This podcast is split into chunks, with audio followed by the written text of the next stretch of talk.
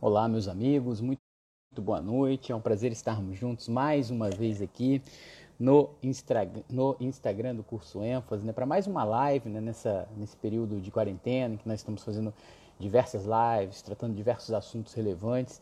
E hoje nós temos um assunto muito especial, né? De todos os assuntos que me pedem, né? São muitas demandas, as pessoas pedem para falar sobre os vários, vários temas, tem dúvida como fazer um planejamento de estudo, tem dúvidas sobre qual a forma mais efetiva de estudar, as pessoas têm dúvidas sobre como estudar informativo, como estudar lei seca, como estudar questões de prova. E de todas essas dúvidas, de todos esses questionamentos que mandam, sem dúvida alguma, um dos mais recorrentes, um daqueles que mais aparece é sobre o tema da revisão. Né? Então, como é que é, eu posso revisar? Qual é a melhor forma de rever os temas, como é que eu faço se eu leio alguma coisa hoje e amanhã eu já esqueço, já não me lembro mais, daqui uma semana eu não tenho a menor ideia daquilo que eu li, como é que eu faço para reter esse conhecimento, qual é a melhor forma, será que seria por questões, será que seria por mapas, será que seria por um resumo, eu grifo, eu resumo, eu anoto, eu faço mapa mental, eu faço esquema, o que, que eu faço para reter mais conhecimento, para reter conteúdo, para atingir uma alta performance lá no dia da prova. Né? Eu gosto de usar essa expressão, né? Alta performance no dia da prova. Então, queria primeiro dar um, um acenar aí, né? Todo mundo assinando aí para mim. Obrigado, pessoal. Me sinto muito acolhido com o carinho de vocês. Tenho recebido muitos feedbacks positivos, né? Uma alegria muito grande poder contar, né? Poder colaborar nessa preparação de vocês nesse momento tão difícil que é esse momento que nós estamos passando. E de certa forma, acho que a gente está aqui juntos, né, compartilhando, dividindo, colaborando, estimulando outras pessoas a continuarem seguindo seus objetivos, né, aprenderem a estudar melhor, aprender a se preparar melhor. É algo que tem sentido, é algo que dá propósito, é algo que dá é, vontade de, de, de continuar, né, de seguir em frente, de fazer cada vez mais, mais, mais e mais. Então, eu queria muito agradecer vocês. Eu me sinto é, muito feliz por ter essa oportunidade e hoje eu quero aqui debater com vocês esse tema tão relevante, né, que é como se preparar melhor, né? Como é que eu faço para revisar? E existe muita coisa a respeito disso. Né? É, eu me lembro que quando eu estudava para concurso público, né, eu também tinha essa necessidade de revisar e em vários momentos, até porque minha trajetória no concurso público ela durou um determinado tempo, é, primeiro porque eu fui advogado de uma empresa pública, depois eu fui procurador né, federal no âmbito da Advocacia Geral da União, depois fui juiz federal, ou seja, eu fui passando numa sucessão de concursos e, obviamente, era importante para mim estudar de maneira adequada e também revisar de maneira adequada. Então, para nós é, é, iniciarmos aqui né, essa live dessa série especial de concursos públicos sobre como revisar, eu gostaria de fixar alguns pontos importantes, que seriam pontos iniciais mesmo. Primeiro, eu queria convidar todos vocês para quem ainda não curtiu o meu perfil aí no Instagram, aqui no Instagram, né? Estou direto aqui no Instagram, no celular da minha casa. Quem não curtiu o meu perfil ainda, por favor, curtam lá. Érico Teixeira, underline prof, Érico Teixeira, underline prof, tenho postado vários vídeos, tenho feito várias é, é, publicações no feed, sempre falando sobre concursos públicos, falando sobre direito tributário, falando sobre tópicos relevantes, tanto da preparação em si, quanto do conteúdo, né? E eu gosto muito de falar disso, porque o concurso público, ele acaba envolvendo é, é diversas coisas, né? Primeiro, aquilo que o Ecker chamou de fatores internos. Né? Então, preciso ter uma preparação interna, que é aquela parte mais de estruturação interna minha, dos meus fatores internos, psicológicos, da forma como eu me coloco diante da vida, dos meus pensamentos. Então, esse é um primeiro fator.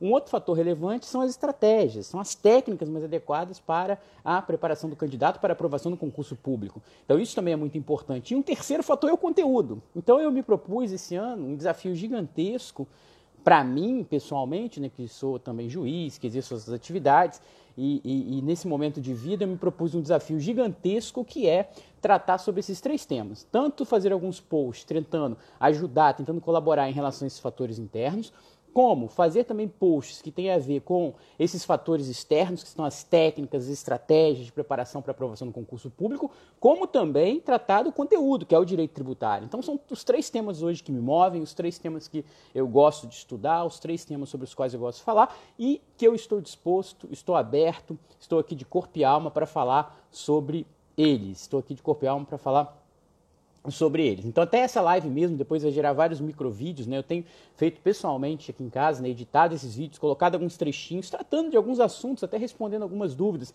Tenho colocado também no meu Instagram a possibilidade de vocês mandarem várias perguntas, né, várias perguntas, e tenho respondido essas perguntas é, dentro do possível, né? Às vezes de forma concisa, de forma objetiva, mas com certeza com algum conteúdo, com algum significado é, que pode ajudar quem de, de repente está precisando daquela informação naquele momento. Claro que não são todos, mas são as pessoas que estão precisando daquela informação. Então, achei chance de você interagir, de você falar com uma pessoa que foi aprovada no concurso público, né, foi aprovado no concurso da, de uma empresa pública, da FINEP, foi aprovado no concurso público da Procuradoria Federal, foi aprovado na Magistratura Federal em primeiro lugar. Sou professor de Direito Tributário, coordenador acadêmico e pedagógico, é, coordenador acadêmico do curso ênfase no Instituto New Law e estou à disposição de vocês para tratar de diversos temas. Então, eu gostaria de começar essa série muito especial valorizando o estudo para concurso público. Nunca deixe ninguém desvalorizar o estudo para concurso público. Né? Eu já passei por várias, vários setores na minha vida, né? tanto estudei para concurso público, quanto tive a oportunidade de fazer uma especialização, tive a oportunidade de fazer um MBA, tive a oportunidade de fazer um mestrado. São estudos distintos, mas a gente não pode jamais menosprezar a saga que é estudar para concurso público, o esforço que é, a dificuldade que é. Então, às vezes eu vejo alguns comentários que a gente faz em, em, sentido didático, mas vocês nunca podem deixar que esses comentários sejam colocados de forma pejorativa. Né? Eu mesmo falo muito, né? concurso público é, é uma grande piscina rasa, porque é muito conteúdo, sem você poder se aprofundar necessariamente sobre um tema, que você vai fazer depois no mestrado, num doutorado. Mas o que eu quero destacar para vocês é que vocês nunca podem deixar ninguém desmerecer vocês em relação para um concurso público. Então eu queria mandar um abraço aqui também para o professor Ilan né? meu amigo, meu colega, juiz federal, grande professor, e é um prazer ter você aqui também nessa live, Ilan. Obrigado aí. Então, nunca deixe ninguém desmerecer. Por quê? Porque estudar para concurso público é muito difícil. É, eu posso dizer que estudar para concurso difícil, concurso público é tão mais difícil, por exemplo, do que estudar para escrever uma dissertação de mestrado, uma tese de doutorado, ou para fazer um MBA, que foram outras experiências que eu tive ao longo da vida.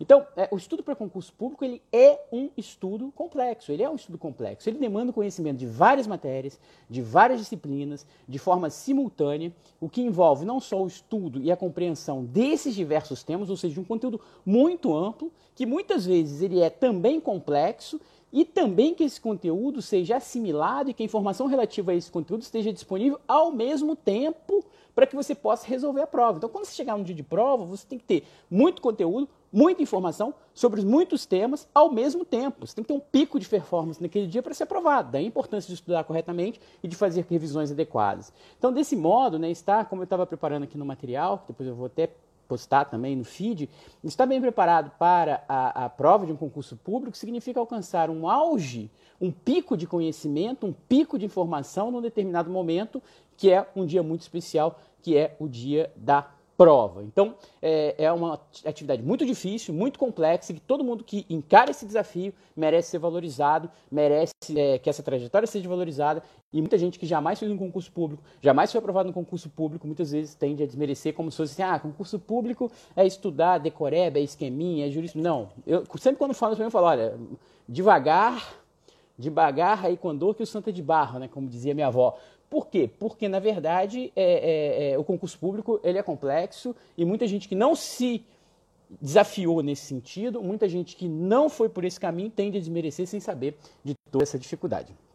Então, um estudo para concurso público, nesse estudo, e essa é a nossa premissa inicial, ele é diferente do estudo para uma prova de mestrado. Eu, por exemplo, quando estudei para a prova do mestrado na UERJ, eu tinha uma técnica, uma estratégia para estudar para a prova da UERJ. Tinha vários artigos, vários livros que você tinha que ler e fazer quase que, que respostas baseadas, quase não, respostas baseadas naqueles artigos. Então, para aquela prova, existia uma técnica, uma estratégia adequada, que é diferente da técnica da estratégia adequada para o concurso público. Quando eu escrevi minha dissertação de mestrado, eu usei uma técnica, uma estratégia para pegar todo aquele conteúdo e fazer, colocar numa dissertação que é diferente do que você precisa estudar para colocar na prova. Então, esse estudo para concurso público ele é um estudo que é diferente do estudo para uma prova de mestrado, para uma prova de professor da faculdade, ele é diferente do estudo para escrever um artigo, uma monografia, uma dissertação, uma tese. Por isso é que ele demanda a utilização de estratégias e técnicas específicas. É sobre isso que a gente vai falar aqui hoje. Hoje a gente não vai falar dos fatores internos, né, que são aqueles fatores internos nossos que contribuem para a nossa aprovação. Nós não vamos falar de direito tributário, nós vamos falar dos fatores externos, de técnicas e estratégias adequadas à preparação, nesse primeiro capítulo da nossa série sobre como revisar, qual é a melhor maneira de revisar um determinado tema. Depois eu vou também responder algumas perguntas aqui. Como eu estou sozinho aqui, né, faço a live, vou falando, observando no computador algumas anotações e lendo tudo que vocês colocam aqui, nem sempre eu consigo é, ler a tempo as perguntas, mas vou tentar dentro do possível aqui. Então daqui, né, até aqui, até onde nós viemos aqui, nós precisamos e podemos estabelecer uma premissa inicial. Quero fazer um acordo com vocês. Quero estabelecer uma premissa inicial dessa live aqui com vocês. Essa premissa é o seguinte: nós estamos tratando da melhor forma para estudar para concurso público. Então, o que eu vou falar aqui é para quem quer ser aprovado em concurso público. Ah, eu não quero fazer concurso público. Então, beleza. Você pode assistir a live, é título informativo, mas o foco, o objetivo, a finalidade não é preparar você para um outro objetivo, porque já estamos falando aqui de concurso público, preparação para concurso público. Então, nós vamos tratar de métodos, estratégias que servem para um determinado fim, um determinado objetivo. Eu falo sempre com vocês, né, quando trato de fatores internos, que você precisa ter um objetivo, você precisa saber o porquê e o para quê. Então, a gente tem um objetivo aqui, passar no concurso público. O que se quer é estudar e reter a maior quantidade de informações possíveis e alcançar a maior performance, o máximo resultado naquele dia da prova, naquele dia da prova. Para isso, eu preciso de um planejamento adequado, para isso eu preciso usar determinadas técnicas e eu quero discutir com vocês quais seriam essas determinadas técnicas, quais seriam esses cronogramas. Eu preciso de uma técnica, de um cronograma que me permita assimilar uma grande quantidade de informações, uma grande quantidade de informações, que eu consiga acessar essa informação no dia da prova e que eu consiga ainda passar isso para o papel, que eu consiga resolver diversas questões objetivas ou discursivas, dependendo da prova, no dia do concurso público. Este é o meu objetivo. Então, qualquer estudo, material, estratégia ou técnica de estudo que eu vou falar aqui, ela visa atender essa finalidade. Aqui eu não estou falando porque você vai se tornar um grande especialista em direito tributário, nós não estamos falando de escrever um artigo, uma dissertação, uma tese, estamos falando de estudo para concurso público. Então, fixada essa premissa inicial, eu queria desmistificar alguns mitos. Quando eu fui pesquisar né, sobre como revisar, o que, que as pessoas estavam comentando, quais eram as dúvidas mais comuns, eu vi que muitas pessoas acreditavam na existência de uma fórmula mágica. Ah, existe uma fórmula mágica que, se eu aplicar no meu caso concreto aqui, eu vou obter um melhor resultado. Não. Na verdade, existem algumas técnicas que são mais adequadas, técnicas que são menos adequadas. Existem formas melhores de se preparar e formas piores, mas não existe uma fórmula mágica. Eu vi vários vídeos, textos, palestras que pretendem tratar de revisão como se fosse um assunto único. A revisão, como revisar? Revise por questões. É a melhor técnica e acabou. Revise fazendo resumos. Revise os grifos. Revise as anotações. Então essa seria a melhor técnica e acabou.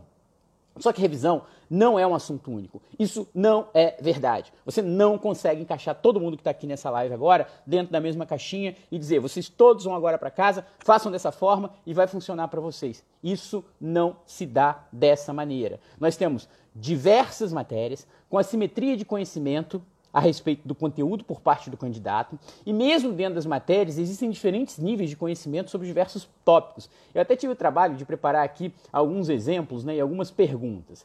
Por exemplo, será que a forma, será que a forma que eu preciso estudar e revisar é igual à forma que meu colega vai usar? A forma que eu devo revisar uma matéria que comecei a estudar agora, será que é a mesma forma que eu devo usar para revisar uma matéria que eu já domino amplamente? Então, por exemplo, até porque eu estudava para o concurso público, eu já dominava muito processo civil no final da minha preparação. Será que a forma que eu devo, devia revisar processo civil, estudar processo civil, devia ser a mesma maneira que eu deveria revisar direito penal ou direito processual penal, que eu dominava menos que o processo civil? Será que a maneira que eu tenho que revisar, por exemplo, dentro do direito administrativo, a matéria ato administrativo, que é uma matéria que eu tinha facilidade, que eu dominava, deveria ser a mesma que eu iria, por exemplo, revisar a desapropriação, que para mim sempre foi uma matéria mais difícil do que ato administrativo? A revisão no mês da prova é a mesma revisão que eu devo fazer se eu estou começando a estudar agora, como um colega colocou aqui, né? Que está começando a faculdade agora e quer ser procurador da República. Quer dizer, será que se ele começar a estudar agora, ele vai ter que revisar da mesma forma que você que vai fazer uma prova daqui a um mês, daqui a dois meses, daqui a seis meses? A revisão no mês da prova, na semana da prova, deve ser igual à do início do estudo, sem que haja um edital publicado, sem que haja a previsão da prova. A revisão para a prova de segunda fase, será que ela é igual à revisão da prova para a primeira fase? Se eu quero fazer uma prova discursiva, será que a revisão deve ser igual à da prova objetiva? Enfim, há muita simplificação, há muita falta de individualização, seja do conteúdo, seja do tempo, é, é, seja do conteúdo para ser revisado, seja em relação ao tempo que cada pessoa dispõe para revisar, seja em relação às pessoas que estão envolvidas nesse processo, e muitas vezes se acredita que existe uma fórmula única, isso não, não, não, não existe. Mas existem algumas técnicas, eu pretendo dar algumas dicas, não sou o dono da verdade, é, não, não, não pretendo aqui dizer que eu sei de tudo, mas eu pretendo sim dar algumas técnicas, eu pretendo sim dar algumas orientações que é, é, sirvam, é, que ajudem, que colaborem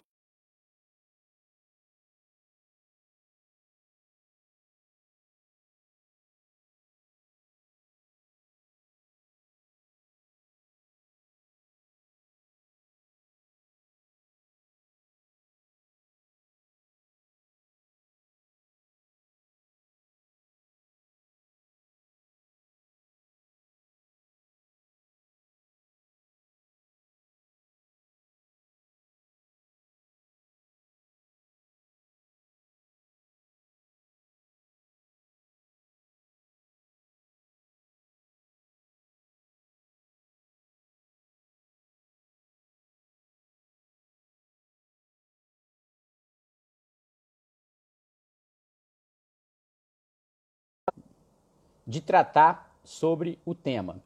É, então, o ponto de partida aqui, o ponto de partida aqui é, é, é acesso a. Bom, pessoal, travou, peraí. Então, pessoal, voltou aqui, né? Então, o ponto de partida aqui é o estudo para concurso público. Ou seja, desculpa, deve ter sido é, algum problema da internet aqui de casa, perdoe, né? A internet tem travado. É, não sei se voltou agora, pelo que o pessoal falou, está falando e parece que voltou. Então, ponto de partida aqui o estudo para concurso público. De forma bastante simplificada, como eu estava dizendo, esse estudo ele envolve três coisas: o acesso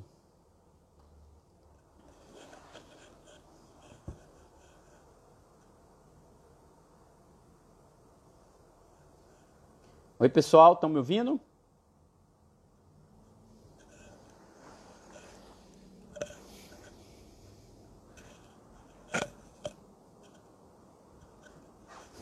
Oi, pessoal, estão me ouvindo? Estou mudando de local aqui para ver se melhora a nossa internet.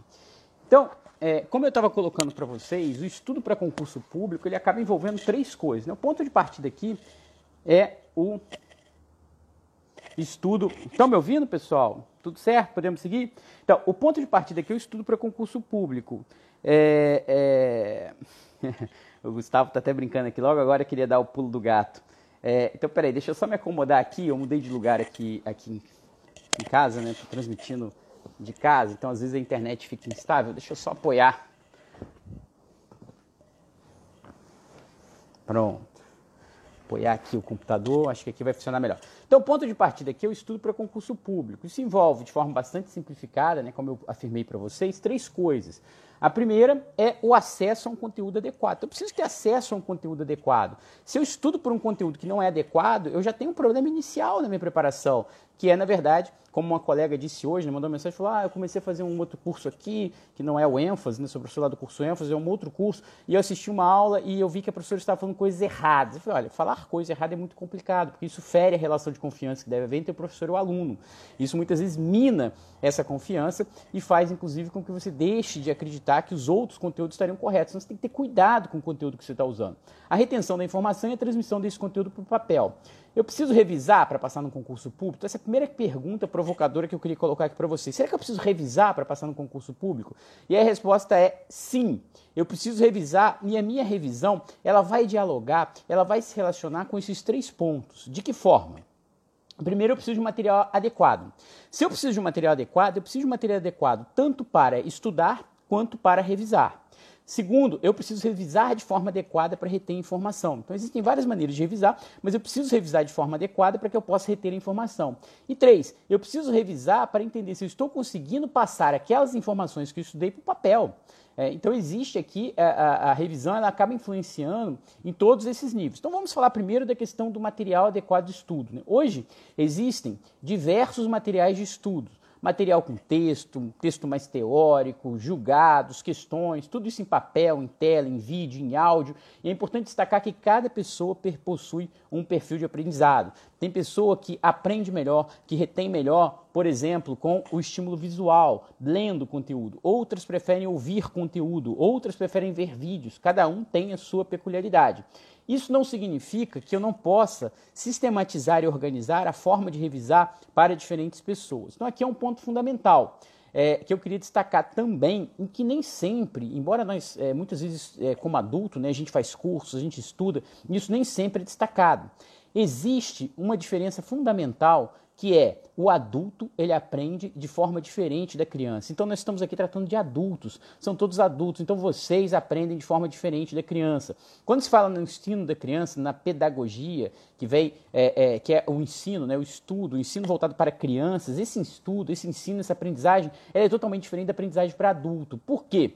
Porque o adulto ele se vê como sujeito da educação. Então todo mundo está assistindo essa live que é sujeito da educação. Vocês não podem ser o objeto da educação. Não dá para ter uma postura passiva, não dá para ter uma postura simplesmente reativa. Isso vai influenciar com o link, com o ponto que eu vou fazer lá na frente. A gente precisa de uma postura ativa e não simplesmente passiva como diz a Zezina Belan, que é uma autora de um livro chamado Andragogia em Ação, né? porque o aprendizado de adulto se chama andragogia, como adulto aprende. Então, como você aprende, vai influenciar na forma que você vai estudar, vai influenciar na forma que você vai revisar, você tem que ter uma postura mais ativa e menos passiva. Malcolm Knowles, que é um dos maiores estudiosos do mundo sobre esse assunto, né? foi um dos maiores estudiosos sobre esse assunto, ele disse que os adultos são autodirecionáveis, eles podem escolher por si mesmos. É diferente de uma criança. Quando uma criança vai para a escola, ela muitas vezes recebe aquele conteúdo que foi selecionado para ela estudar. O adulto não, ele tem que tem que ter um interesse em aprender. Ele, tem que, ele muitas vezes quer entender o porquê, ele sabe para onde ele quer ir. Ele quer entender o porquê e para que aquilo que ele está estudando vai servir. Então o adulto ele espera ter algum tipo de responsabilidade também para tomar decisão, inclusive em relação à sua aprendizagem. Isso faz parte da nossa vida adulta.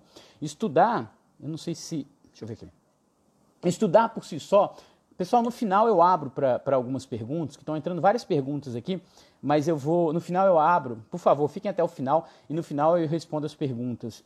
É, então vamos lá. Então, o estudar por si só pode não fazer sentido para nós adultos. Um adulto ele não trabalha bem com a ideia de que ah, eu vou estudar isso aqui. Estudar para quê? O estudo ele não é um fim em si mesmo. O estudo é um meio para se alcançar um objetivo, é um meio para se alcançar algo, é um meio para se alcançar uma determinada finalidade. Aprender algo faz muito mais sentido para o adulto quando ele entende que aquele aprendizado serve para um fim. E aí a grande vantagem para nós, que estamos estudando para concurso público, é que para nós, nós não, né? Eu já, já passei, mas para nós, eu que estudei, vocês que estão estudando para concurso público, é que para nós o estudo tem um fim, tem um objetivo, tem uma finalidade. Eu estou estudando isso aqui porque eu preciso resolver uma prova objetiva e eu preciso ser aprovado na prova objetiva e depois eu quero ser aprovado na segunda fase porque eu quero ser procurador, porque eu quero ser juiz, porque eu quero exercer um cargo público, enfim. Então tem um objetivo e isso já facilita muito o aprendizado. O adulto, como diz a Zelina Belan, ele tem dificuldade de ficar estudando horas, dias, meses, anos para chegar a um determinado objetivo sem ter clareza quanto aos passos que ele está evoluindo. Então a revisão também é importante, fazer provas é importante exatamente por isso. Eu preciso estudar e revisar? Sim. Tem um dado que me assustou um pouco quando eu li pela primeira vez, né? Kelvin Miller, que é um autor ainda também desse, dessa área de andragogia, ele foi citado por Roberto Cavalcante, pela Zelina Belan, ele diz o seguinte, que os adultos conseguem guardar apenas 10% do que ouvem no espaço de 72 horas. Então, do que você ouviu nas últimas 72 horas, você só retém 10% do que você ouviu. Só que essa retenção pode subir para até 85% se for permitido você ouvir, ver, fazer algo significativo em relação àquele assunto, enfim, no mesmo período de três dias.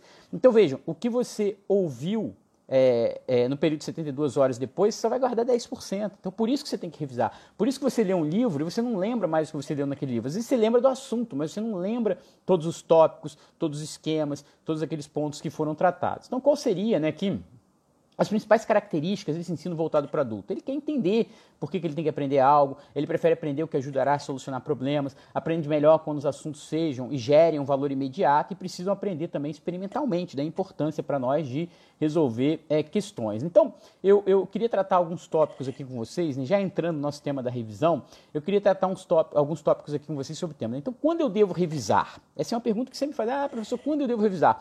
Hoje eu recebi uma pergunta que era a seguinte, é, eu estou com dificuldade de revisar porque quando eu começo a revisar, eu só consigo revisar e não consigo voltar a estudar os temas que eu precisaria estudar no meu cronograma.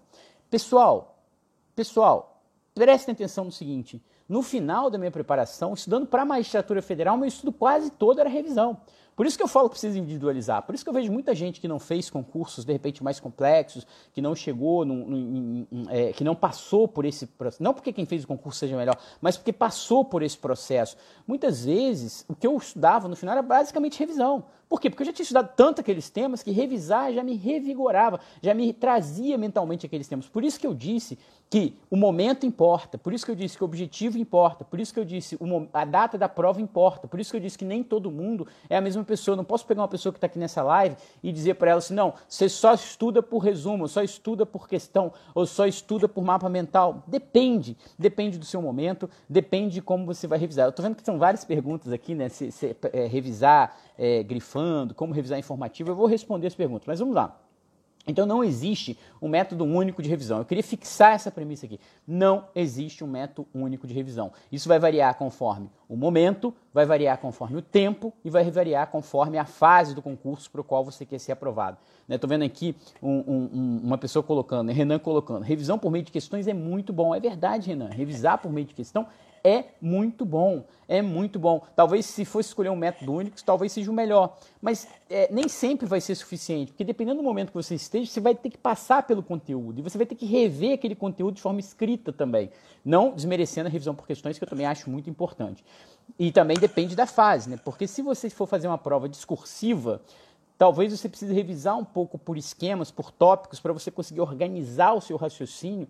E para uma prova oral também, você vai ter que ter algumas informações ali na cabeça que nem sempre você vai conseguir extrair de questões anteriores. Então, isso vale muito para a primeira fase, mas diminui um pouco a importância nas demais fases. Então, prova com consulta é diferente. É, então, quando é que eu vou revisar? Revisar sempre. Se eu quiser passar na prova, eu tenho que revisar sempre. É, primeira fase vai ser diferente da segunda fase, vai ser diferente da oral, prova com consulta é diferente de prova sem consulta. Por quê? Porque eu preciso recuperar uma informação na minha memória. Porque eu preciso trazer uma informação que eu estudei, que eu retive e que eu preciso é, passar para o papel. Então isso vai depender do meu momento de estudo, da minha fase, da matéria, do meu conhecimento daquela matéria e da forma que eu estou estudando. Então, primeiro, vamos lá. É um tópico, gente, que as pessoas não percebem, porque às vezes com um debate sobre revisão, né? Ah, qual é a melhor forma de revisar? É melhor usar questão? É melhor usar mapa mental? É melhor eu vou resumir um livro? Eu vou resumir uma aula? Eu vou grifar? Eu vou anotar? Eu vou fazer um esquema? Qual é a melhor forma? Então tem um ponto que eu preciso separar aqui. Quando você estuda, você tem que preparar o material de revisão.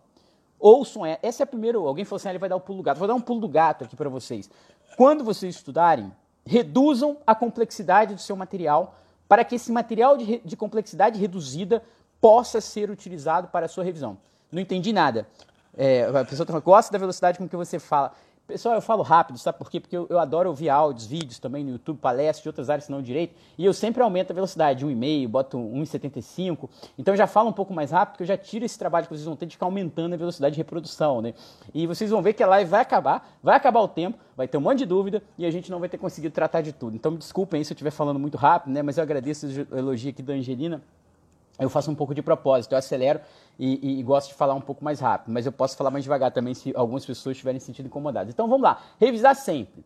Então eu quero dar um pulo de gato aqui para vocês, um pulo do gato aqui para vocês. Prestem atenção. É, quando você estiver estudando, e aí você pode ser aluno do ênfase, já tem uma pessoa me perguntando aqui sobre o ênfase. Quando você estiver estudando, você, o ideal é que você consiga reduzir a complexidade do seu material. O que, que é reduzir a complexidade do seu material? O que, que, é você reduzir a complexidade do material? Nem precisa colocar na velocidade 2. Verdade, pessoal. Obrigado. Eu já estou fazendo esse trabalho para vocês. Então, o que, que é reduzir a complexidade do seu material? É você pegar um PDF que você está lendo, é você pegar um e-book que você está lendo, é você pegar um informativo que você está lendo e você fazer desse material um novo material. Vejam, os debates que existem sobre a melhor forma de revisar, muitas vezes eles focam apenas na discussão se você está usando um método ativo ou um método passivo de aprendizagem. O que é método ativo e método passivo? Se vocês pesquisarem aí no site da Amazon ou no site de uma livraria qualquer, vocês vão ver que tem vários livros hoje escritos de metodologias ativas. O adulto aprende melhor com métodos ativos de aprendizagem. Toda vez que você usa uma metodologia ativa ou um método ativo, você tende a absorver e a reter mais conteúdo que uma metodologia passiva.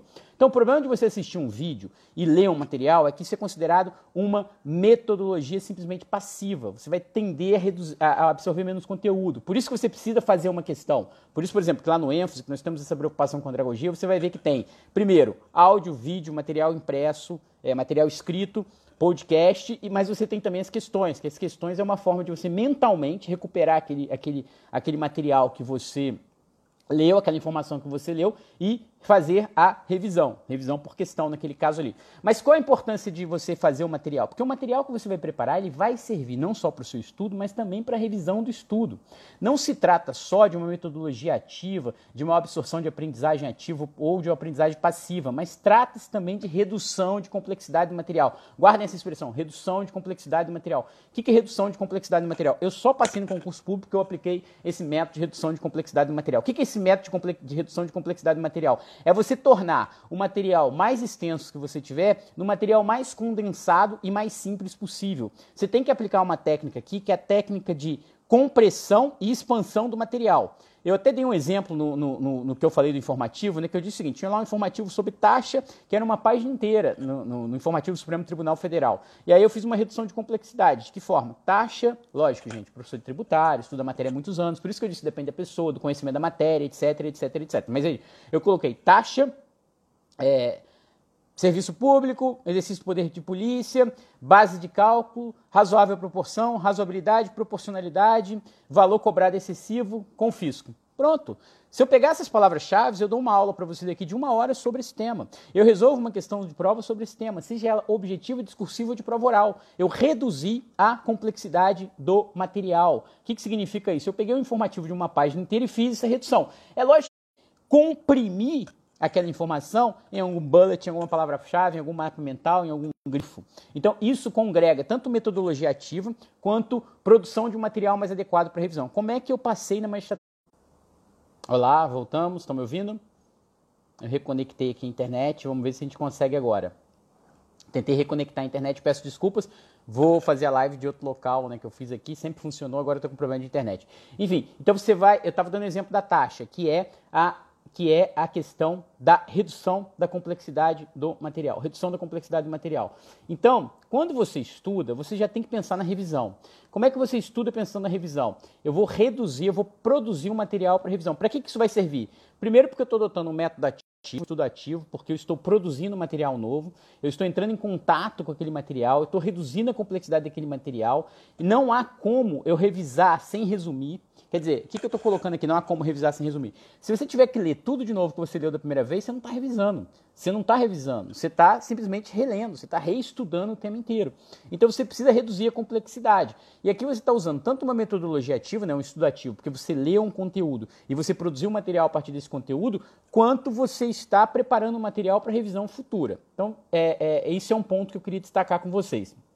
E aí vem as perguntas que é, são os comentários. É, então vamos lá. Então são as perguntas que sempre me fazem. Então como é que eu devo revisar? Bom, quando você estiver lendo, vamos supor que você estude por um livro de doutrina. Quando você estiver lendo esse livro, você pode, numa primeira leitura, eu particularmente sempre gosto de interagir com o material que eu estou estudando. Eu interajo com o material que eu estou estudando. Então, se eu estiver lendo um livro, por exemplo, se eu estiver lendo um livro, por exemplo, eu anoto, eu faço grifos, eu faço asterisco. Ah, mas isso não serve para nada, isso não é tão ativo, isso é passivo. Para mim é ativo. Por quê? Porque eu leio, vejo o que é mais importante, faço um asterisco e gosto de fazer um esquema, às vezes, no próprio livro, no próprio material. Quando eu vou revisar, eu vou direto naqueles esquemas. Eu vou direto naquele material que eu mesmo grifei. Então, até o Leonardo colocou aqui nisso. Estou revisando mediante grifos das aulas transcritas do ênfase. Exatamente. Você lê aquela aula. A dica aqui, para quem gosta de grifar, a dica aqui é a seguinte: não grife logo de cara, de primeira, e tome muito cuidado para você não entrar para você não entrar no modo automático. O nosso cérebro, gente, ele trabalha com automação. Ele automatiza tudo. Tudo que ele puder transformar no movimento automático, ele vai transformar. Então a gente tem que ter muito cuidado com isso, porque o cérebro tende a tornar tudo um, um uma, uma, uma automatização. O que, que acontecia comigo, por exemplo? Né? Sempre me pergunto, ah, resumos. Eu vou tratar dos tópicos. Vou tratar de resumo, questão, grifo, mapa mental, vamos tratar de tudo isso. Resumo. Eu devo fazer resumo? Já repararam, por exemplo, quando vocês estavam resumindo algum material, estavam resumindo algum capítulo, algum e-book, vocês começaram a escrever sem pensar o que estava escrevendo? Às vezes a gente entra no modo automático, meio cansado ali de estudar. Quando você vê, você está copiando a frase inteira. Ah, não estou com saco para resumir, então vou transcrever o livro aqui. Então você começa a ter um resumo que às vezes vai ser maior do que maior do que aquele material que você é, é, leu inicialmente. Né? Então esse é um ponto. Ah, então, se assim, você vai resumir, eu, eu gosto não de resumir o material, né? não de resumir livro, mas como disse aqui a Gabriela, Gabriele, eu gosto de resumir pontos é, pontos e leis-chave do meu edital que não tive muito contato antes, revisar por questões de matérias que já tem mais familiar, é, familiaridade, anotando os erros. Exatamente. Então, quando você vai resumir algum material, você vai resumir só aqueles pontos ou, ou aqueles pontos chaves. Não vale a pena você resumir um livro, por exemplo. Né? A gente sempre fala isso, né? eu e Eric, a gente sempre advoga essa tese. Não faça resumos. Não vale a pena você sair resumindo o livro. Por quê? Porque o tempo é curto. Você não tem tempo para resumir tudo. Não vai dar. Não há tempo hábil para isso. Você não vai conseguir rever. E muitas vezes os resumos eles torna um ato automatizado, o seu cérebro vai automatizar isso. Você começa a resumir, na página 3 você já está sem paciência, você já está fazendo um resumo que é maior do que o próprio livro. Então fazer resumos é, é, pode ser útil, mas nunca faça o resumo primeiro contato com aquela matéria. Por quê? Primeiro porque você não sabe o que é importante. Então você vai tender a colocar tudo no papel, você vai achar que tudo é importante, vai ficar grande, vai gastar muito tempo, não vai, é, não vai servir para o seu propósito. É, o, a Raíssa está perguntando aqui. O ênfase possui material de resumo? Sim, o ênfase possui tanto um e-book, que é um material resumido da doutrina sobre aquele tema, quanto o resumo da aula dada pelo professor, anexo ao vídeo, quanto um podcast relacionado àquela aula, quanto a jurisprudência selecionada sobre o tema, quanto as questões relativas àquele tema. Então é um, é um, é um planejamento mais amplo, utilizando essas técnicas de andragogia, levando em consideração que cada pessoa aprende de uma forma. Então cuidado com essa automação. Então, mas vale a pena resumir? Eu gosto de resumir da seguinte forma. Eu, por exemplo, vamos pegar o exemplo do ênfase. Né?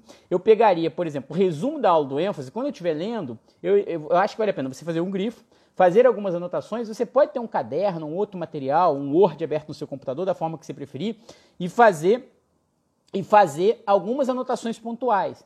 Veja bem, não é um resumo do resumo. É uma redução de complexidade daquele resumo a partir de palavras-chave, de esquema. Aí sim, você pode fazer um esquema, um mapa mental. Você pode fazer um resumo do resumo, desde que não seja um resumo textual, repetindo aquilo que já está naquele texto, mas sim colocando tópicos, colocando algumas palavras-chave, colocando algumas informações muito relevantes que permitam que o resumo do resumo simplifique seu estudo. Isso é muito importante, é a redução de complexidade que eu estou falando.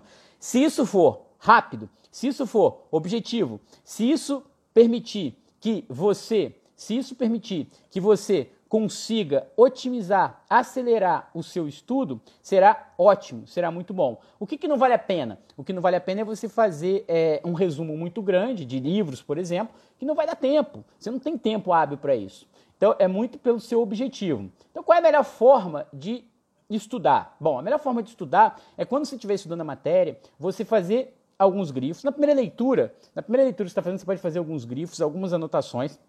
Você pode colocar alguns tópicos, palavras-chave, alguns resumos, aproveitando no caso do ênfase dos resumos, ou no caso do PDF que você tenha, você pode fazer alguns resumos daquilo e revisar com questões. Por que, que revisar com questões vale muito a pena e por que, que revisar com questões costuma dar um grande resultado?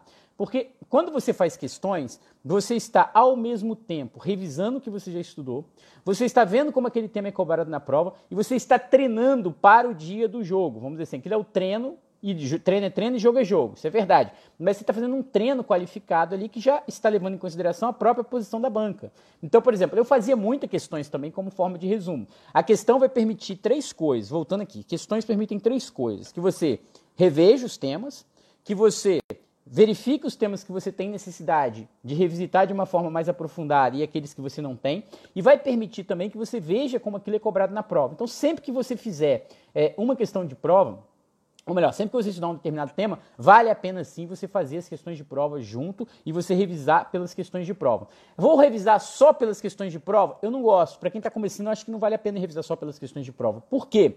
Porque você precisa repassar sobre aqueles temas, depende do seu momento de preparação.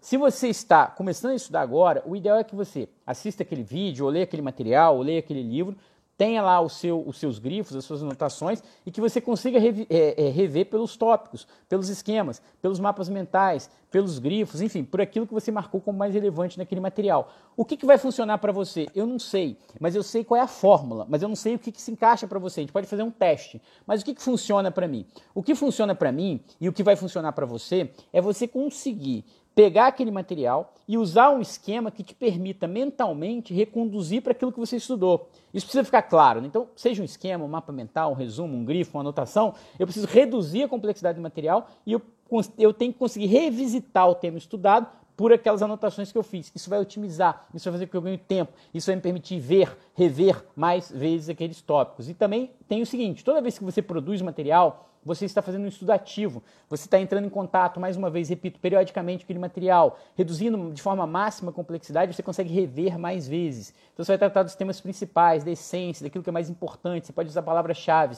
É, não há como você revisar se você não reduzir antes a complexidade do material. É questões. Então, fazer questões, como eu disse, tem a vantagem de servir de análise para o seu momento atual. É uma bela forma de você medir como você está naquela matéria. É, é, é interessante também para que você veja o que você ainda precisa estudar, o que você ainda precisa treinar, o que permite que você, é, é, é o que você ainda precisa conhecer, né? vai permitir que você conheça o que é cobrado. Enfim, É, quando você lê, é um estudo só passivo. Como você escreve, você já está numa forma ativa de aprendizado. É, eu tenho várias coisas para falar aqui, mas tem muitas perguntas também, gente. Eu estou ficando um pouco é, perdido com as perguntas, então eu vou terminar aqui e vou abrir para as perguntas no, no, nos 10 minutos finais. Então, a revisão via, via questões é o que, sem dúvida, é um dos métodos mais eficientes, mas nem sempre ele é suficiente. Ele é sempre necessário, mas nem sempre suficiente. Ele é sempre necessário porque você precisa sempre saber como aquilo é cobrado em prova. Mas ele nem sempre é suficiente porque às vezes você ainda precisa de mais inputs, de mais base teórica, de mais texto mesmo sobre aquele tema. É, então, uh, não necessariamente fazer resumos, evitar resumo que você perca muito tempo, evitar resumos que fiquem muito longos, não perder o, o horizonte né, do tempo aqui. Se você tem a sensação que só aprende quando escreve, eu tinha esse problema. Né? Quando eu assisti aula ao vivo, presencial, eu não, eu não conseguia ficar olhando o professor falando quieto. Eu precisava ficar anotando tudo que ele falava. Veja que quando o professor fala, eu ouço o que ele fala, eu vejo o professor, primeiro contato é visual, eu ouço o que ele fala, aquilo entra na minha cabeça e eu produzo uma, um texto. Veja que eu estou ativando um mecanismo que é muito mais ativo do que um método simplesmente passivo. Porque se fosse um método só passivo, eu estou ali quieto, estou ouvindo, como uma criança, né? como uma criança de 3 anos de idade recebendo aquela informação de forma crítica. Isso não funciona. A gente começa a viajar, a gente começa a, a, a perder um contato com a matéria e depois de um tempo a gente já não tem muito, é, é, muito mais informações sobre aquele tema. É, a pergunta aqui mandada é a seguinte: quanto tempo depois revisar? Lara, Lara, eu acho o seguinte: eu vou começar a responder as perguntas, senão a gente não vai ter tempo. É, eu, eu, particularmente, acho que. É, vamos lá, né? Cada pessoa é uma pessoa. Uh, revisão depende do tipo de revisão que você está fazendo, do seu momento de preparação e da sua finalidade. Então, depende se está começando a estudar agora, depende se está no nível mais profundo, enfim. Mas vamos lá, eu vou responder todas as perguntas aqui, vamos lá. É, então, Lara, quanto tempo depois revisar? Eu gosto da ideia de estudar uma matéria hoje e dar uma olhada nesses tópicos que eu anotei, ou pelo menos naqueles tópicos que eu marquei no dia seguinte, e depois incluir isso no processo de revisão periódica. Eu acho que essa revisão de 24 horas, no dia seguinte, né, que a gente pode chamar de uma revisão rápida, junto com a resolução de questões sobre aquele tema, tende a consolidar melhor o raciocínio. Então, basicamente, eu, Érico, tá? Isso é para mim. Eu gosto de estudar um tema hoje e amanhã rever aquele tema, mas não ler tudo de novo, mas passar por aqueles tópicos, por aquelas anotações, recuperar aquilo mentalmente. Veja que recuperar mentalmente é uma técnica muito boa. Não sei se vocês usam isso, eu usava muito isso. Às vezes eu deitava e ficava pensando no tema, no esquema, né? Ato administrativo, característica, conceito, há duas posições na doutrina. Então você vai recuperando aquilo mentalmente, é uma das formas mais efetivas de memorização e de revisão de temas. É, eu lembro até que na véspera da minha prova oral, né, contando aqui um segredo para vocês, na véspera da minha prova oral, por exemplo, eu ia deitar e começava a revisar todos os temas na minha cabeça. Só que eu, como os temas eram praticamente infinitos, né, toda hora eu esquecia alguma coisa, eu levantava e não lembrava mais. Né? Aí levantava e ia ver o que, que era, aí deitava. Aí levantava e ia ver o que era, aí deitava. Falei, não, agora chega, não vou revisar mais. Então esse método ele costuma ser muito bom. Então eu gosto da revisão 24 horas é, depois, mas essa revisão 24 horas depois é como se fosse assim: terminei de estudar, vou começar a estudar no dia seguinte, eu só dou uma olhada naqueles tópicos e já passo para a próxima matéria. Isso pressupõe que eu tenha feito as questões também. Então eu li, assisti, vamos imaginar que eu estou seguindo lá um planner, ou seja lá qual foi o meu método, eu li aquele e-book lá do ênfase, eu li o resumo de aula, fiz os meus grifos, botei uma anotação outra, marquei o ponto relevante e resolvi as questões. No dia seguinte, o que eu posso fazer? Resolver mais uma ou duas questões sobre aquele tema, voltar de novo naqueles pontos-chave, recuperar mentalmente, fazer umas duas questões sobre aquele tema e só ler os tópicos chaves, aí passo para a próxima matéria. Eu acho que isso é uma forma bastante efetiva. As questões da plataforma do ênfase são suficientes ou preciso responder mais? Preciso responder mais. É, peço desculpas aqui, o, o Miri, Miri Alvas. É, porque o ênfase tem algumas questões na plataforma que elas servem para esse estudo imediato, mas é, com o tempo essas questões não vão ser mais suficientes porque elas vão acabar, elas vão acabar é, é, é se tornando repetitivas. Nós já estamos providenciando a implantação de volta do banco de questões do ênfase, que vão ter milhares de questões, isso vai estar no ar daqui a pouco. A gente já está colocando no ar e isso vai ajudar na preparação. E aí, é, vamos lá, gente, mandem as perguntas que eu vou respondendo aqui. Tem um site chamado, aí, eu não conheço, não tem como falar. Você faria essas questões mesmo estando no começo? Sim. Fazer questões sempre. Você está estudando para concurso público, faça questões sempre, mesmo no começo. Aí aquelas do ênfase lá servem bem, porque é uma amostragem, mas tem que fazer sempre. Revisar apenas pela aula transcrita do ênfase. Revisar tem que permitir que você resolva as questões de prova. Só pela aula transcrita do ênfase, uh, o ênfase ele trabalha com vários métodos, né, com vários objetos de aprendizagem. Então você tem a aula, o resumo da aula, um e-book, você tem as questões de prova e você tem julgados. Então só a aula transcrita, me parece que você tem que revisar os tópicos chaves da aula transcrita, alguns tópicos chaves de repente do e-book naquelas anotações. Aí depende muito da sua matéria, depende muito do seu ponto. O ênfase ainda tem aquele banco de questões tem, ele está sendo aprimorado, vai ser colocado no ar e acho que vocês devem utilizar muito ali sempre que possível. Fala mais sobre a compressão, como fazer. Compressão é o seguinte: é uma técnica que eu tenho utilizado ao longo da minha vida, que é o seguinte: sempre que você estudar alguma coisa, você tem que transformar aquilo numa pílula que você consiga comprimir muita informação sobre aquele tema em poucas palavras-chave. É um mapa da mina, vamos dizer assim, um mapa da mina. Então, o que é a compressão? Eu vou pegar muita informação e comprimir, ou no esquema, ou em palavra-chave, ou em, em, grifos, aí, ou em, em alguma, algum, algo que funciona melhor para mim. E ao ler aquilo, eu tenho que mentalmente resgatar o conteúdo maior. É como se eu estivesse comprimindo e expandindo informação. Então, por exemplo, se eu falar taxa, base de cálculo, razoável proporção, razoabilidade, proporcionalidade com fisco, eu escrevo aqui um artigo agora, escrevo uma monografia, porque isso vem, vem tudo na minha cabeça. Então eu tenho as palavras-chave principais daquele tema que me permitem discorrer. Por que, que é compressão? Porque eu comprimi muita coisa em algumas palavras, pode ser um mapa mental, pode ser um esquema. É, você pode usar, por exemplo, é, eu usava para concurso público, né, às vezes as primeiras letras, ato administrativo, né, tinha aquelas características do ato administrativo, você decora aquelas primeiras letras, ou então você guarda aquelas características, então você não precisa saber tudo. Então isso é muito importante, isso é muito importante. É, perguntas e respostas é uma forma de revisar? Sim, existe um conceito que as pessoas falam que é o flashcard. Quando eu comecei a dar aula, eu sempre dava a primeira a, a aula e elaborava 50 perguntas sobre aquela aula. Isso é um método ativo de aprendizagem. Por quê? Porque se você respondesse aquelas 50 perguntas, significava que você sabia todo aquele tema que eu dei na aula. Você não precisaria assistir a aula. É como se você olhasse aqueles 50 temas, recuperasse mentalmente a informação, recuperou mentalmente a informação, recebeu o feedback, está sabendo tudo? Pula, vai para a próxima, otimizou o tempo, revisitou na cabeça, fez duas coisas. Viu que sabe o tema, revisitou mentalmente na sua cabeça, método ativo, revisou mentalmente e ainda e ainda otimizou o tempo, porque não vai precisar assistir aquela aula de novo. Então você pode sim fazer algumas questões que vão servir depois para você revisar, porque você vai ler a questão. Você pode fazer o flashcard, né? Flashcard é quando você faz a questão e já coloca a resposta, e você lê a questão e depois lê a resposta. Isso vai ver se você precisa rever o texto escrito ou não, e você já está revendo quando você lê a resposta, quando você vê o feedback. Isso é uma técnica muito boa de revisão e também muito boa de controle de conteúdo, para ver se você está é, é, é, é com aquele conteúdo em dia. Vamos lá, vamos lá. Qual a melhor periodicidade para revisão durante o curso regular? 24 horas, 7 dias depois? 24 horas sim, 7 dias depois depende da matéria, depende do seu momento de preparação, depende do tempo que você tem. Por quê? Eu gosto de revisar da seguinte forma. 24 horas depois, só para recuperar aquele tema mentalmente. Depois deixa juntar um grupo de aulas, revisa aquele grupo de aulas e depois, quando você estiver mais à frente, vai revisando tudo. E aí vai voltando, estudando de forma mais profunda naqueles temas que você tiver mais dificuldade. Então, por exemplo, quando eu tinha acabado de fazer um curso regular, quando eu estava me preparando para concurso público, eu já tinha o meu caderno. Então, no final, como eu disse para vocês, eu já estava só na revisão. Então, a revisão era todo dia. Todo dia eu estava revisando, cada dia uma matéria, cada dia duas matérias revisando, só o caderno. Aí, quando chegava num top, eu falava, hum, esse caderno aqui não está muito legal, acho que não está muito bom. Deixa eu ver aqui isso aqui. Aí, às vezes, pegava uma informação lá no e-book, pegava uma informação no livro, pegava uma informação a mais. Então, 24 horas depois, sim. Sete dias depois, depende de quanto conteúdo você tem para revisar sete dias depois. Imagino que você está falando aqui do mesmo conteúdo, né? mas eu, eu gosto muito da ideia de você revisar. Assistiu a aula, revisa 24 horas. Assistiu a aula 2, revisa 24 horas. Assistiu a aula 3, revisa 24 horas. Quando formar um grupo de 3, 5 aulas, um, um volume, você dá uma repassada em tudo para não deixar esquecer. Quando você terminar a matéria, revisa tudo de novo. E aí no final vai estudando por revisão, revisão em cima de revisão, questão, revisão, questão, questão, questão, questão, revisão do material e aí reconduz ao e-book, ao vídeo aula quando for necessário. É alguma dica para revisar a legislação? É, o que eu costumo dizer é o seguinte: a gente tem que acabar com o mito da segmentação no direito. Estudar direito é estudar doutrina, legislação e jurisprudência. Então, a técnica para estudar legislação é a mesma, não tem muita diferença, a meu ver.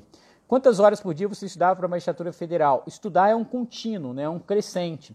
Então, depende muito do momento e da fase. Quando eu passei para a segunda fase, eu estudava o dia inteiro, estudava oito horas por dia. Normalmente, estudava duas, enfim, não estudava tanto como, como se estudei 20 horas por dia. Não, isso não existe.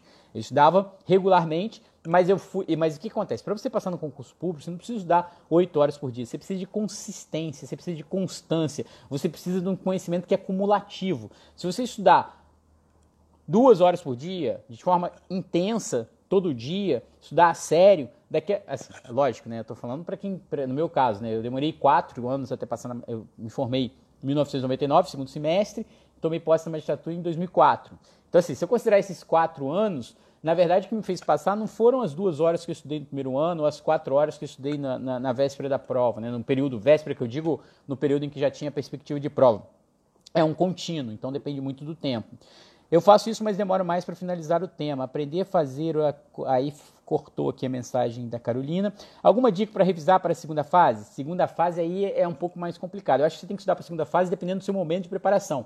Eu tenho sim dicas. Segunda fase você tem que saber como escrever uma questão, fazer uma introdução legal, desenvolver o tema, fazer uma conclusão bacana. O que, que você precisa para a segunda fase? O que, que você precisa para a segunda fase? Você precisa, na verdade, para a segunda fase, ter alguns tópicos estruturados, ter o que a professora Isabela chama muito bem, né? Eu gosto muito de nariz de cera. O que é o nariz de cera? Eu, por exemplo, toda questão de imunidade, eu sempre começava dizendo assim: é, a imunidade, segundo a é, imuni é, existem duas posições na doutrina a respeito da imunidade. Segundo o professor Ricardo Lobo Torres, a imunidade representa uma intributabilidade absoluta ditada pelos direitos fundamentais. Elas estão baseadas, portanto, sempre em direitos fundamentais que são pré-existentes à própria existência do Estado. O Supremo Tribunal Federal, porém, de acordo com a doutrina majoritária, adota entendimento de que em todos os casos em que há uma não incidência prevista na Constituição, uma não tributação prevista na Constituição, nós estamos diante de uma imunidade. Então, por exemplo, isso era um nariz de cera, questão de imunidade eu já colocava lá. É, tipicidade conglobante do Zafaron. Então, você tem alguns tópicos que são muito importantes que você pode guardar sobre cada tema para você inserir quando cabível naquela prova. No mais, é organizar o raciocínio. É, levando em consideração que muitas vezes a segunda fase tem consulta. Então a revisão e estudo é um pouco diferente, sim. Vai ficar gravada a live? Vai nas 24 horas, depois disponibilizada no canal do ênfase. Boa dica de revisar grupo de aula, muito importante. É, revisão, tudão a cada 30 dias funciona para mim. É, é, é, é então, é, é, muito pessoal, mas tem que revisar sempre, Rita. Obrigado, Rita, pela audiência, né? Rita sempre me acompanhando. Eu gostei do nome aqui, né? Tudão, legal. Então, revisão revisar tudo. No final você vai estudar muito revisão. Nesse material montado para revisar, é melhor digitado ou manuscrito? Isso é muito pessoal. Digitado costuma ser mais é, fácil depois de você mexer nele, mas o manuscrito tem muita gente que tem experiência, tem a, a, questão de gostar do papel físico. Né? Legislação eu gosto de ler, grifar, resumir pontos-chave revisar pelo resumo. Isso aí, Gabriele, perfeito. É, ler e grifar. Eu gosto muito de grifar também, fazer asterisco. Depois, quando eu pego um livro de novo, nem de direito não, eu já vou naqueles pontos que eu marquei. Né? O problema é quando você analisa aquele tópico e depois fala assim, gente, o que, que é essa sigla que eu coloquei aqui? O que, que é esse asterisco? Por que, eu grifei isso aqui? Eu devia estar tá dormindo quando eu fiz essa anotação aqui. Isso não tem o menor sentido. Então a gente tem que tomar cuidado com isso também. Paulo Lé, por assistindo aqui, é um prazer ter você aqui. É, revisar quantas matérias por vez? Uma. Uma matéria de cada vez. Não tem como revisar mais de uma matéria por vez. Eu gosto de revisar uma por vez. Os podcasts servem como revisão ou ele é mais superficial? Podcast serve como revisão, mas é, eu gosto muito de podcast como revisão, mas tomando cuidado que o podcast você está mexendo só com a sua audição, você não está tendo contato visual, você não está mexendo no papel, não é um estudo ativo, ele é passivo. Mas se você já leu, já fez a revisão, você pode usar o tempo na academia, o tempo no trânsito, ou mesmo na hora que deita, ouvir aquele podcast é muito útil, principalmente se você for resgatando mentalmente aqueles temas. Estou no início, sinto muita dificuldade. Será que com o tempo vou conseguir compreender o conteúdo melhor? Com certeza, estudo, como dizia um amigo meu, é uma progressão geométrica. Quanto mais você vai agregando um tijolinho, maior você vai expandindo, mais você vai expandindo o seu conhecimento.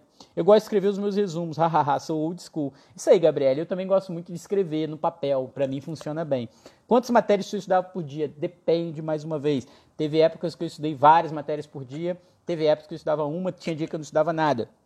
Mas eu gosto de pelo menos duas matérias por dia, no mínimo. Ainda pode revisar uma terceira, ou então revisa, depois estuda uma. Se der tempo, revisa. Vai depender do seu dia, do seu cotidiano, da sua contingência, do seu plano de estudos, por aí vai. Uh, fui aprovado sim na AGU antes da magistratura. Dicas para revisar informativos e súmula, professor. Dá uma olhada lá no meu, no meu perfil, coloquei algumas dicas lá. Revisar informativo depende. O que, que acontece? Para quem gosta de imprimir, você pode marcar os principais julgados, botar em amarelo, revisar informativo. A principal dica, a principal dica é revise pela primeira fase do julgado. Primeira fase do julgado é a conclusão. Se você leu aquela conclusão, lembrou do que se trata, já pode pular para o próximo, porque você já sabe aquele conteúdo. É, em, revisar informativo também você pode fazer assim: o Supremo entende que não se aplica o princípio na hipótese tal, é, não há prescrição na hipótese tal. Você pode fazer algumas anotações de termos muito relevantes no caderno, principalmente aqueles que são recursos repetitivos, súmula ou julgados do plenário, do STF e do STJ. Você pode fazer algumas anotações muito minimalistas para você revisar na véspera de uma prova. Em termos de conteúdo, o material disponibilizado pelo ênfase é suficiente?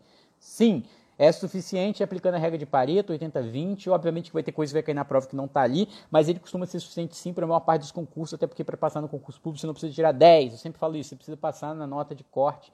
Enfim, estudando esqueço quase tudo. Aí, é, é, é, Leone, e é isso aí, é o que acontece, estudar é isso mesmo. A gente esquece, tem que voltar, voltar, voltar.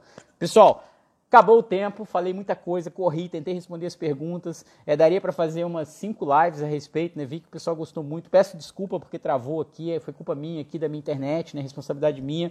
É, foi um prazer enorme ter vocês aqui. Mandem as perguntas, sigam lá pelo Instagram, mandem direct. Aproveitem quando eu coloco lá nos stories as perguntas, mandem as suas perguntas. Eu estou junto de vocês. Essa foi a primeira live dessa série. Não ficou nem tão bacana porque teve aquela travada. Depois eu faço outra. Deixo disponível. É, esclareço as dúvidas. Mandem os feedbacks, mandem os comentários, mandem as sugestões. Peçam os assuntos, porque eu vou me preparando para falar dos assuntos de acordo com o que vocês pedem. Foi um prazer muito grande. É, tem muita coisa que eu poderia falar ainda, o tempo não dá, depois a gente faz outra. É, revisar sempre, revise 24 horas depois do tempo que você estudou no dia anterior, estudando uma nova matéria. Questões é fundamental, não perca tempo com resumos longos. Resume sempre comprime conteúdo, comprime conteúdo para depois expandir mentalmente aquele conteúdo a partir de palavras-chave, esquemas ou mapas. Só para terminar, só para terminar, só para terminar. Por que, que você, professor, por que, que você não faz o resumo e manda para gente? Por que você não manda o esquema? Por que você não manda o mapa? Porque não é o meu, porque o meu resumo não vai servir para você, porque você não vai ser não vai estar usando a metodologia ativa, porque você vai ler aquilo, você não vai estar usando a técnica da compressão e da expansão, porque, porque quem comprimiu fui eu. Vai fazer sentido para mim, mas não vai fazer sentido para você que não vai conseguir resgatar aquilo. É claro que um mapa mental pode te ajudar, é claro que um esquema que eu faço em aula pode te ajudar, mas é preciso que você faça os seus esquemas, que você se torne autor do seu próprio destino, que você assuma o protagonismo também no seu estudo e nós vamos te ajudar sempre que possível nisso. Pessoal, muito obrigado, foi um prazer, boa noite. Amanhã tem mais meio-dia no perfil aqui do ênfase falando sobre tributação, atualização para concurso público e Covid. Tchau, pessoal, prazer, muito obrigado.